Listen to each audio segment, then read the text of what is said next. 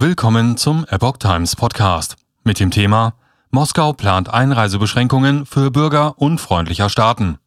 Ein Artikel von Epoch Times vom 28. März 2022. Russland will Einreisebeschränkungen für Staatsangehörige unfreundlicher Staaten verhängen.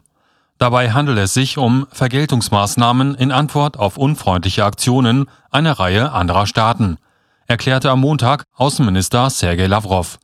Ein entsprechendes Präsidentendekret sei in Arbeit.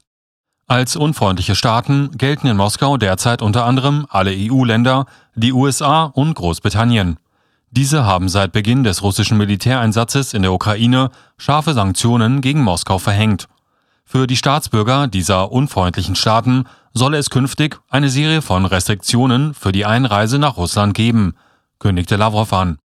Wie das Außenministerium am Montag in Moskau mitteilte, hat Russland drei slowakische Diplomaten ausgewiesen.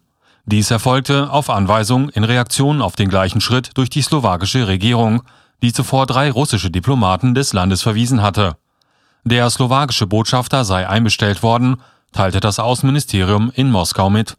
Ihm sei erklärt worden, dass die drei betreffenden Diplomaten nun unerwünschte Personen seien. Sie müssten Russland binnen 72 Stunden verlassen. Die Slowakei hatte Mitte März die Ausweisung von drei russischen Diplomaten angeordnet und zur Begründung erklärt, diese hätten mit ihrem Verhalten gegen die Wiener Konvention verstoßen.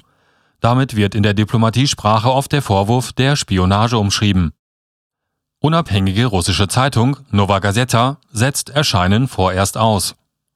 Die wichtigste unabhängige Zeitung in Russland, die Novaya Gazeta, setzt ihr Erscheinen vorerst aus. Diese Entscheidung gilte bis zum Ende der russischen Militäraktion in der Ukraine, teilte die Zeitung am Montag in einer im Internet veröffentlichten Erklärung mit.